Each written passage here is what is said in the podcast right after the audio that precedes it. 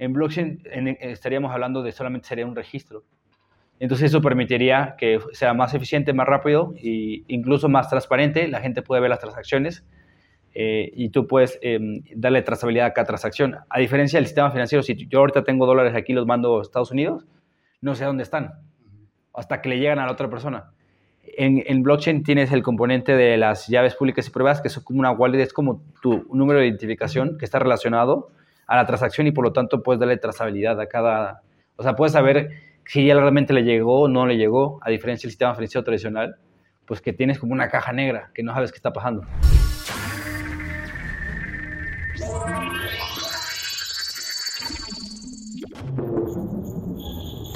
Hola amigos de GoTo Digital, me llamo Said Ramos y estoy aquí con Anthony Chávez, quien también tiene su podcast de criptomonedas, el podcast Creadores Web 3.0, que también pueden escuchar en Spotify.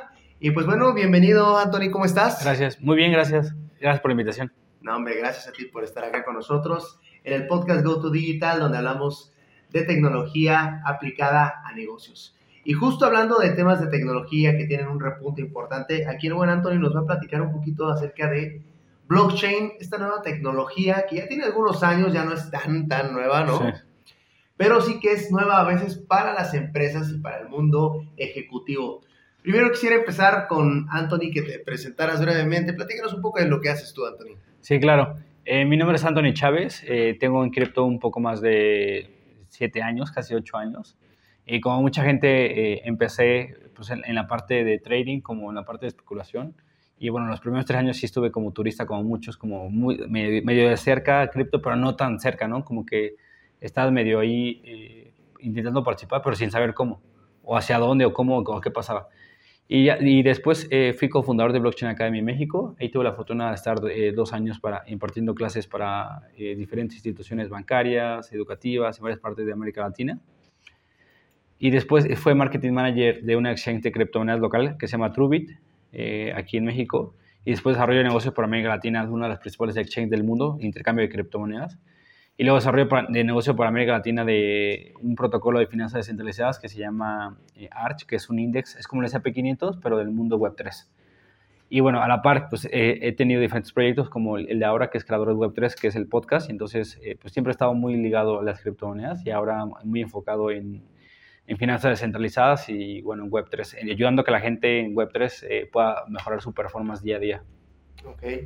No, pues un, un currículum bastante amplio y, bastante variado, desde marketing hasta desarrollo, o sea, sí. wow, bastante interesante. Conoces un poquito de todas las áreas de, de criptomonedas.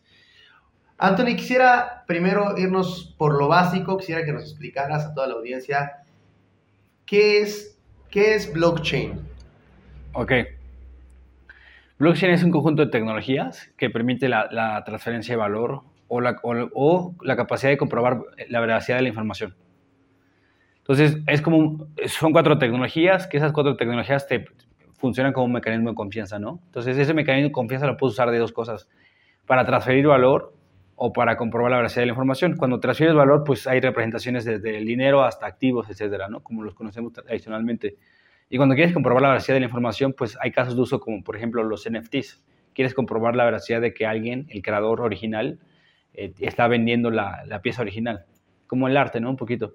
Eh, como la venta de los artes. Entonces, tienes dos casos que parecen muy distantes, pero nacen de la misma tecnología, que es blockchain como conjunto de tecnologías. Estos casos de uso que ahorita mencionaste, por ejemplo, el asignarle un valor, no sé, a una transacción o asignarle un valor justo a arte, ¿Cómo se resuelve en este momento? Yo sé que el blockchain ya tiene algún tiempo que viene entrando, pero en realidad todavía le falta muchísimo por avanzar. ¿Cómo lo resolvemos o cómo lo resuelve la industria en este momento? Es una gran pregunta porque me gusta empezar por los, justo los primeros principios, los primeros principios de por qué problema hay, ¿no? O sea, no es como que blockchain apareció de la nada como para que hiciéramos podcast. Eh, o algo, sino debe haber una razón detrás, ¿no? Y, esos Fresh Principles, eh, esos primeros principios de blockchain es, todos los Homo sapiens necesitamos un tercero para poder confiar en alguien más, ¿no? Así es como, como creció la civilización, confiando a través de un tercero, desde que nos paramos hasta que nos dormimos, confiamos en un tercero cuando vas a votar, en un banco, en una agencia, estás confiando constantemente en un tercero. Y blockchain no es como que no proponga eh, el, desuso de la tecnología, de, la, confianza. sigue necesitando confianza, pero ahora está traducida en algoritmos, en, matemáticas, en unos y ceros en código. Entonces, como hoy en día se hace, esa confianza se materializa a través de sistemas y entonces hay terceros. Y entonces, imagínate que es como una bolita donde cuando yo le mando dinero a, mi mamá, si estuviera mi mamá en Europa, por ejemplo, eh, la bolita tendría que pasar por varias, varias entidades. Entonces, la bolita es como una papa caliente que pues, incurre en costos y incurre en tiempo. Entonces, son varios registros en varias bases de datos. Entonces, se vuelve obsoleto, se vuelve eh, inseguro y costoso. En blockchain estaríamos hablando de solamente sería un registro. Entonces eso permitiría que sea más eficiente, más rápido e incluso más transparente. La gente puede ver las transacciones eh, y tú puedes em, darle trazabilidad a cada transacción. A diferencia del sistema financiero, si yo ahorita tengo dólares aquí los mando a Estados Unidos, no sé dónde están hasta que le llegan a la otra persona. En, en, blockchain tienes el componente de las llaves públicas y pruebas, que son como una wallet, es como tu número de identificación que está relacionado a la transacción y por lo tanto puedes darle trazabilidad a cada, o sea, puedes saber si ya realmente le llegó o no le llegó, a diferencia del sistema financiero tradicional, pues que tienes como una caja negra, que no sabes qué está pasando. Si tú tienes un proyecto de tecnología, una idea que tenga que ver con transformación digital, venta en línea, optimizar alguno de los procesos que tienes a través del uso de herramientas digitales, acércate a Bamboo Mobile. Somos unos expertos en diseño, desarrollo e implementación de tecnología a la medida. Te esperamos, puedes entrar a www.bamboomobile.com o bien a cualquiera de las redes sociales donde estamos presentes y también puedas encontrar contenido de muy alto valor acerca de tecnología y negocios. Te esperamos. Ahora, ahorita mencionaste algo muy importante, dijiste, es incluso hasta más económico. ¿En qué sentido es más económico? Por ejemplo, mencionaste ahorita, esto se conecta a diferentes bases de datos, entonces imagino que yo, que pasa justo como por, por varios procesos. ¿En ese sentido es más económico? ¿A qué te refieres que es más económico? Sí, es otra gran pregunta porque incurren menos costos, pero tengo que rezar un poco atrás para que esa respuesta sea completa, ¿no? Cuando estamos usando un sistema centralizado, una base de datos centralizada, eh, las empresas tienen el incentivo de incurrir, o sea, pagar los, los, lo que le cuesta un servidor, ¿no? Amazon tiene 10 computadoras y por lo tanto Amazon está pagando esos y lo está rentando, ¿no? El incentivo es ser más competitivamente más, eh, tener una ventaja competitiva. Como estas computadoras pasan a ser parte de toda la red de todos, el incentivo ahí es, es un gas fee, es un fee. Entonces, como dicen las abuelitas, no, no hay nada gratis, ¿no? Entonces, si están las redes conectadas y la gente está proveyendo su información, pues ¿por qué tendrán que estar conectadas, no? Okay. Entonces, debe haber un beneficio. Ese beneficio es el fee que se distribuye en toda la red. Ese, ese, ese, ese fee hoy en día, o sea, a nivel de infraestructura es muy barato, pero a nivel oferta-demanda es relativamente caro. Entonces, hay veces que puedes tener transacciones muy baratas y hay veces transacciones muy caras, como Uber, la tarifa dinámica. Entonces, la respuesta sí, pero la respuesta con, ¿Y como Uber va a depender, o sea, de justo de la demanda? Sí, depende de la demanda que la gente esté utilizando la tecnología. Es como ahorita que está de moda ChatGPT, cuando te conectas y luego hay veces que está el servidor. Pico, sí, claro. Pero ellos están pagando, no sé, seguro están pagando millones de dólares en, al día a día, eh, pero obviamente ellos quieren agarrar una masa crítica y por lo tanto no te cobran, pero eh, cada consulta es un costo en un, en un servidor. Sí, claro. Entonces, eh, ellos no tienen, el incentivo es tener muchos usuarios, pero en el momento que, eh, no sea solo tener usuarios, pues va a haber, un costo. Entonces, mientras, seguramente, mientras menos o más personas haya, de, bueno, de hecho la versión de, de, paga te quita esos eh, lags de... Sí, el freemium famoso. Sí. Entonces es más o menos lo mismo, depende de la oferta de demanda. ¿Por qué? Porque todos peticiones a base de datos. Ok. Y por ejemplo, entonces, nuevamente aterrizando la pregunta de hace ratito, Va a depender entonces este fee del número de consultas, más no de la infraestructura. Sí. Por eso es más barato. Sí, exactamente, tal cual, tal cual. O sea, a nivel de infraestructura es mucho más barato. A nivel eh, interacción consultas, hay veces que es más caro. Hay, veces, no siempre. Obviamente se está trabajando mucho en, un concepto que se llama Layer 2, que es como la escalabilidad de la tecnología. Okay. Pero como cualquier innovación profunda y como cualquier innovación que está a cargo de una forma desorganizada, o sea, no hay una empresa organizando a los científicos, sino es gente creando en el mundo, pues está avanzando a pasos a veces muy grandes y a veces muy chiquitos. Entonces, eh, yo creo que en los siguientes cuatro o cinco años vamos a ver la escalabilidad y la evolución de la tecnología a realmente ya reducir los costos y de una forma más descentralizada, con todo lo que tiene hoy en día las tecnologías blockchain, pero de una forma mucho más escalable. ¿Qué tipos de blockchain existen? Ok. Durante mucho tiempo, bueno, tiempo relativo, cripto son muchos, pero son cuatro años para acá, yo creo que unos seis años. Hubo como una fuerte eh, oleada o corriente de, no, no, puedo decir pensamiento porque tenemos algo como muy teóricos, eh, sí, pero en términos de adopción o, o de expectativas en torno a tecnologías blockchain privadas, como por ejemplo el caso de IBM que sacó su Hyperledger. Pero que poco a poco fueron disminuyendo eh, en la medida de que justamente en el génesis de la ideología del pensamiento o del diseño de la tecnología blockchain, pues está pensado para justamente no depender de un tercero. Entonces, por ejemplo, IBM sacó una tecnología que era Hyperledger que no tiene criptomoneda porque ellos incurren en los costos, ¿no? Como en este incentivo, ¿no? ¿Cuál es el incentivo de ellos? Pues no hay porque ellos ya tienen sus los servidores. Y por lo tanto, pues no necesita sacar una criptomoneda para que haya un incentivo. Pero, y por lo tanto no va a haber gente queriendo participar y por lo tanto lo van a ver como una tecnología más y entonces pues va a ser una tecnología ahí eh, adicional, pero pues no sobresaliente, ¿no? ¿Cómo sobresale las tecnologías? Pues a través de la participación de muchas comunidades y personas. Y entonces desapareció, ha ido disminuyendo mucho esa, esa idea de, las, de los blockchain privados. Ahora creo que la mayoría podemos hablar que son blockchain públicos. Y en los blockchain públicos, em, yo creo que hay un espectro, ¿no? De descentralización. La descentralización es que no dependa de un nodo central, de un, de un servidor central entonces hay algunos que son medianamente centralizados, muy descentralizados o súper centralizados. Entonces, si, no te puedo decir como hay el A, B o C, pero sí es un espectro de, eh, descentralización donde transitan muchas tecnologías. ¿Y por qué hay muchas tecnologías? Porque la creación de Bitcoin y Ethereum se hizo a través de código abierto, open source, y la gente podía agarrar el código y duplicarlo. Entonces, por lo tanto, hubo muchas iniciativas que muchos fueron muy malas, otras fueron scams o fraudes, otras fueron muy buenas, con muy buenas intenciones, pero muy malas ejecutadas, otras, otras están intentando ser bien ejecutadas. Y en ese camino, en todas estas, tienes un péndulo que están intentando evolucionar. Entonces, yo lo podría decir que ahora ya puedo decir que es un, hay un blockchain público y hay blockchain públicos que son más escalables que los otros. Entonces, hay algo que se llama el trilema de escalabilidad, que es un triangulito donde dice, puedes tener seguridad, descentralización y escalabilidad, ¿no? Pero no puedes tener los tres. O sea, tienes que escoger uno. Bitcoin en ese caso escogió eh, descentralización y seguridad, pero es muy poco escalable. Entonces, entonces, entonces, estas miles de tecnologías que hay blockchain están transitando entre yo le quito escalabilidad y lo hago más seguro. Perdón, sí, le quito estabilidad y lo hago más seguro, o lo hago más escalable y lo hago menos seguro, porque ya son 21 en lugar de 16.000 que ahorita tiene Bitcoin. Es más fácil de atacar. Entonces, tal cual no te podría decir como conceptos de los tipos de tecnología blockchain, pero lo que están buscando todas las tecnologías de blockchain es escalar. Ok. Ahora,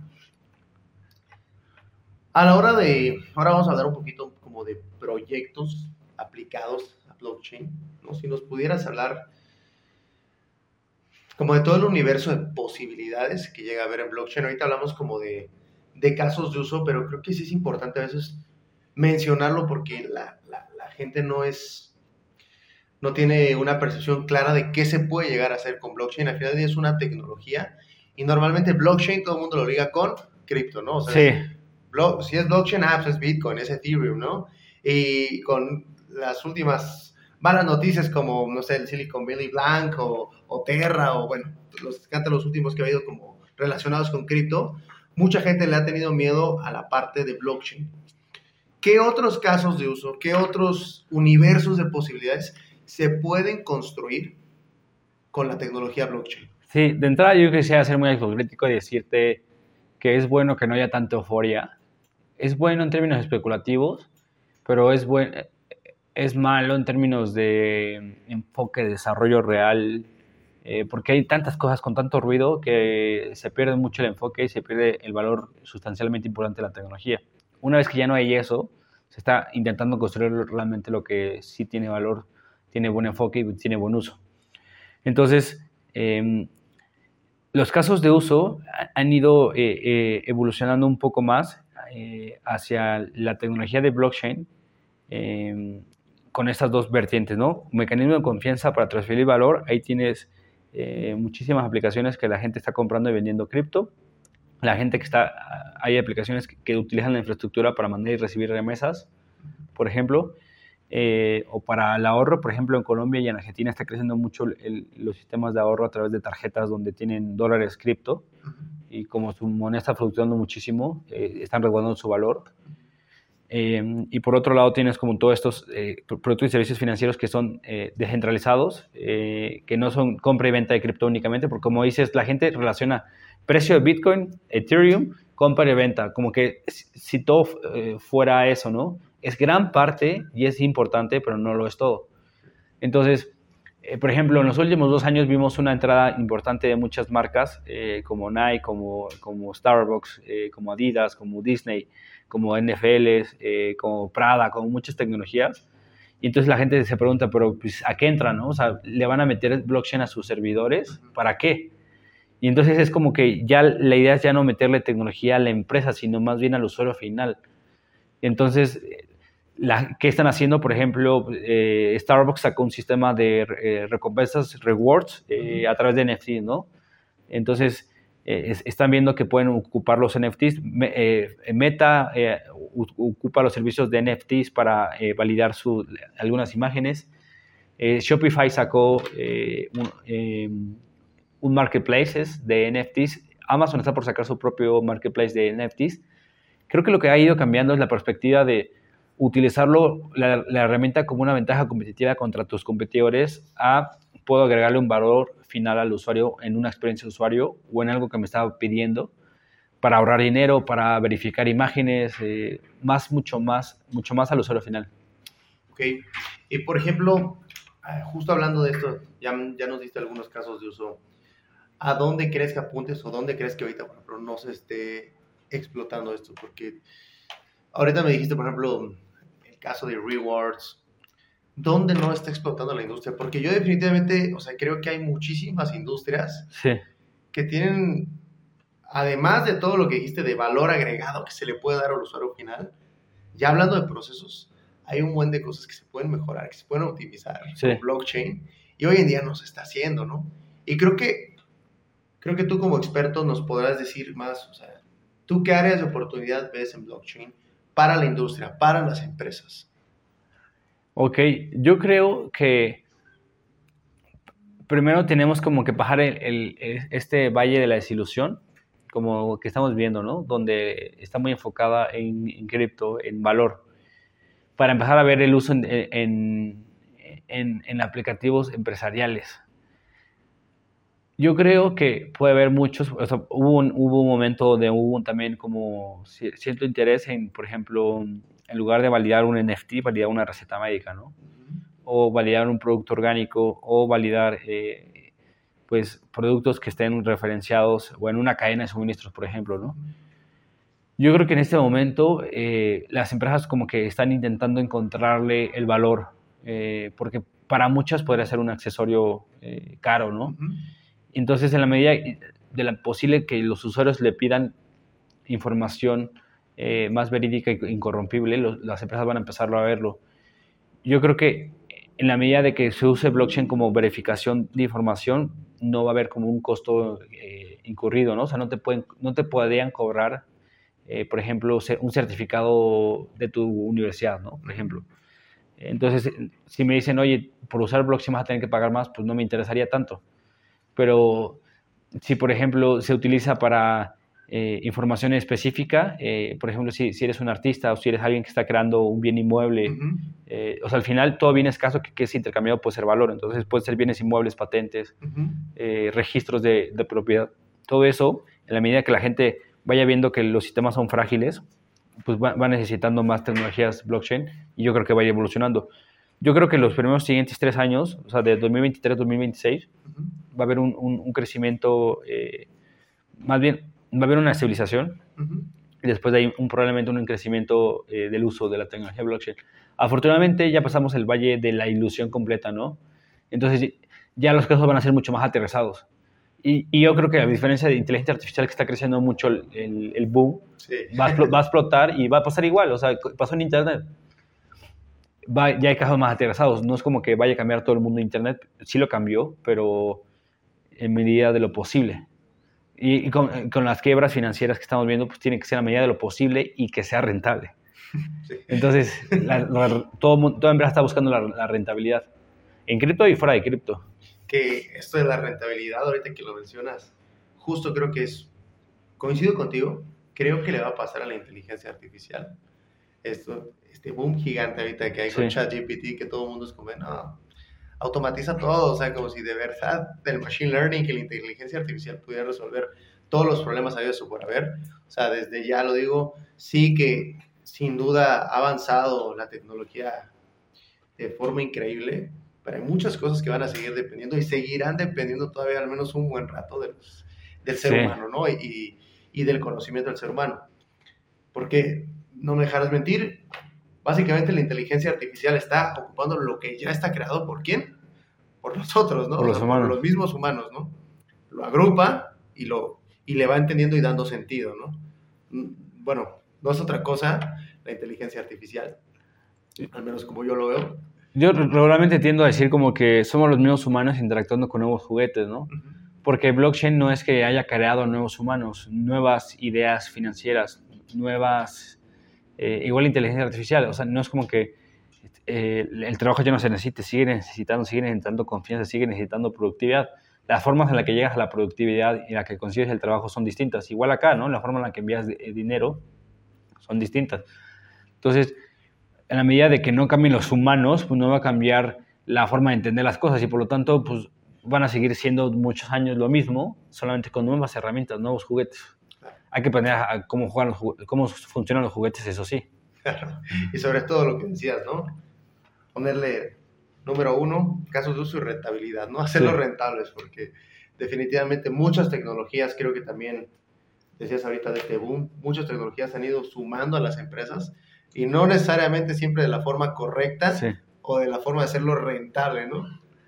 Y yo creo que va a ser una, o sea, los últimos 13, 13 años vivimos una época de dinero barato, después del 2008 eh, las tasas de interés estuvieron en cero, en muy poco tiempo, creo que nunca habían estado las tasas de interés a cero. Entonces era dinero relativamente barato donde todo el mundo podía acceder y, y los fondos de inversión pues aventaban a todas las empresas yo creo que ya no vamos a regresar, en, al menos en mi generación no nos va a tocar volver a ver las tasas de interés bajas, o, cero al menos. Eh, y por lo tanto se va a tener que cuidar. La gente dice como, eh, esperemos regresar a la realidad, pero el dinero siempre ha costado, entonces la realidad es tasas de interés altas, no la que, las que vimos. Entonces, más bien, estábamos en la normalidad y regresamos a la normalidad. La nueva normalidad va a ser que pues realmente, por ejemplo, alineando estos puntos que estábamos platicando, pues quieres usar blockchain para, para aumentar tu rentabilidad, productividad, o no simplemente como un, un, aditamento adicional y sin saber si realmente te funciona o no. O inteligencia artificial, cualquiera de las dos, ¿no? O sea, agregar algunos simplemente por, por agregarle a tu sitio AI o, o blog. Sí. sí. O algo cripto, no sé, o sea, por vender más, ¿no? Igual y ayudas a vender más, pero el problema de eso es que cuando no más quieres vender, pues pasa la oleada, te, ayuda, te apoyas de esa oleada y pum, se te va tu, tu valor agregado, ¿no? Y justo en este auge del blockchain, que creo yo que no ha sido tan rápido como está haciendo ahorita la inteligencia artificial, definitivamente, al menos es mi percepción de verdad. Yo veo el Internet, eh, TikTok, Instagram, lleno de que te vas a hacer millonario con la inteligencia artificial. Para nada es así. Claro que es una herramienta que se puede ocupar, pero bueno, considerando que ahorita la inteligencia artificial es el boom, está quedando el blockchain, muchas empresas ya han ocupado blockchain. Háblanos un poquito de eso, mi estimado. Sí, mira, acá tengo algunas empresas que se han ido, algunas en gran mayoría por la parte de NFTs, algunas como métodos de pago y algunas otras explorando infraestructura, por ejemplo, eh, Meta y Instagram eh, anunciaron hace un año eh, que iban a implementar la parte de los NFTs tanto en las imágenes como en las verificaciones, ¿no? Y Meta, bueno, está muy metido en el tema de metaverso y que incluso cambió el nombre a Meta, que es Facebook. Twitter, por ejemplo, para la validación de tu profile, tienes como tu, tu, NFT, ¿no? Que estás verificando que es tu NFT único y repetible. Pero hay que mencionar que uno de los creadores de Twitter, Jack Dorsey, eh, él los últimos cinco años estuvo metido en Stripe y Stripe está muy, quiere impulsar mucho Bitcoin y bueno, con la compra, la compra de Elon Musk, Jack Dorsey se va a Stripe fuertemente a la parte de Bitcoin. Y luego tenemos eh, eh, empresas como Netflix, como Spotify, que también están explorando el tema de los NFTs. para, incluso Spotify está intentando que los usuarios utilicen NFTs musicales. algo súper interesante. NFT musicales es tal cual una pieza, igual, igual que las imágenes, la divides en... Exactamente, en lugar de que sea una imagen, eh, es una pieza musical. Ok. Entonces está súper interesante. O sea, compras un segundito, unos milísimos así. Hay algunos que se están ocupando ese, ese, ese modelo, eh, todos muy nuevos, lo están explorando para ver cómo, si yo te, copio, te, te vendo mi pieza única original eh, musical o si te permito consumir algunas partes o están intentando explorar. Amazon está por sacar su propio marketplace de NFTs. Amazon, el gigante del e-commerce.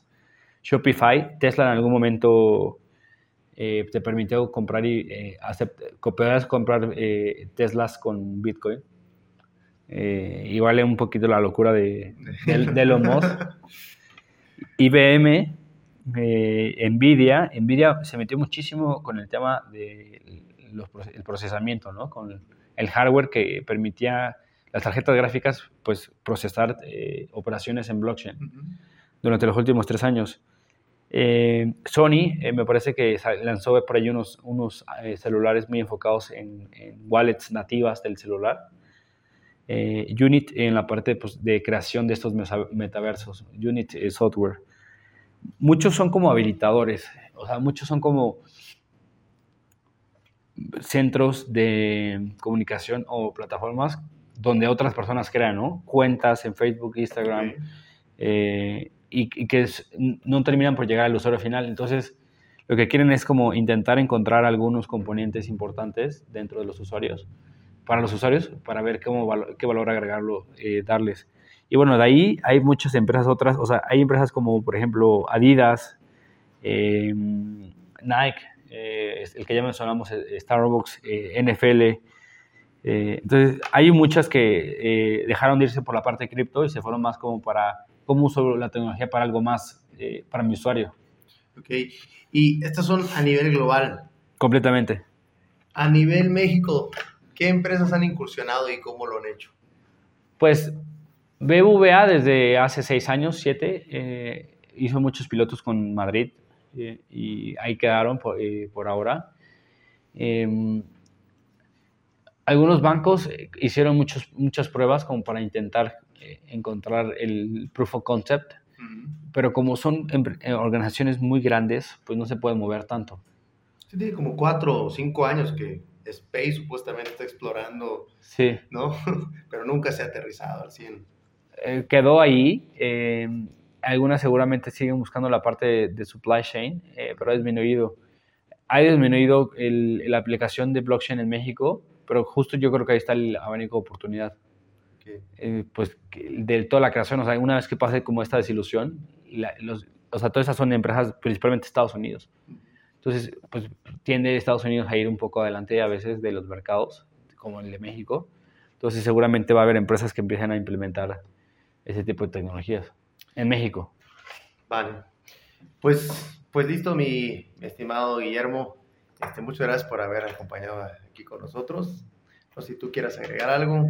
No, o sea, yo diría que la desilusión es buena, eh, porque la, eh, ¿A, qué, te refieres con la desilusión es buena? Hace ratito lo decías. Porque pues la ilusión es la euforia de blockchain para todo. Entonces, cuando te das cuenta que no es para todo, te, desilusionas. Entonces, la desilusión es buena porque son casos ya reales, ¿no? Entonces, vamos a ver ya casos reales donde al principio decías como, eh, no sé si voy a funcionar o no. Entonces, ya vas muy concreto a si me agrega valor o no. Entonces, eh, la desilusión es buena en ese sentido, en el sentido del mercado. Entonces estamos pasando ese proceso que estaba mencionando de desilusión y, creo que una vez que pase eh, va a ser un momento muy interesante. Como el Internet en, 2000, los 2000, Facebook se creó, me parece, no me acuerdo muy bien, 2004, 2005. Y de ahí, pues está, en ese momento estaba la desilusión de Internet. Yo era muy joven, obviamente, pero no me acuerdo o sea, cómo, cómo funcionó eso, pero seguramente la gente no quería usar Internet.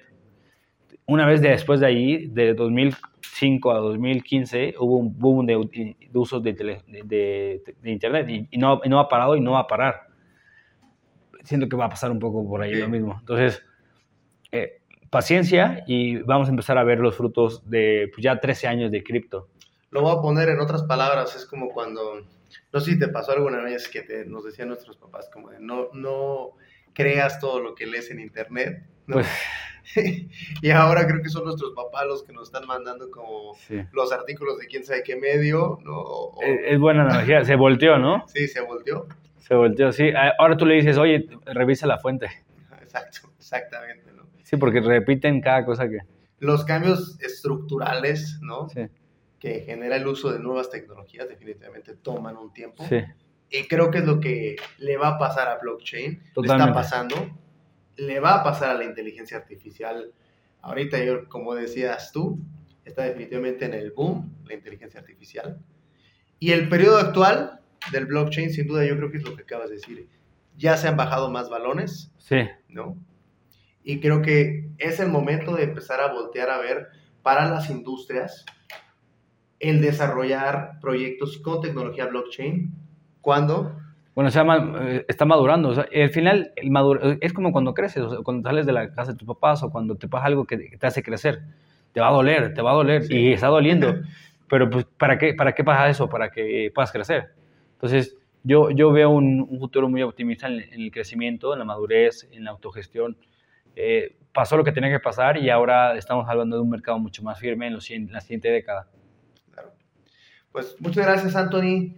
Le recuerdo que estamos en redes sociales como GoToDigital. Escúchenos en el podcast, en Spotify, Apple Podcast. Y nos vemos en la próxima edición de GoToDigital, el mejor podcast de tecnología aplicado a negocios. Muchas gracias, Anthony. Nos vemos, que estén bien. Gracias por invitarme. Gracias.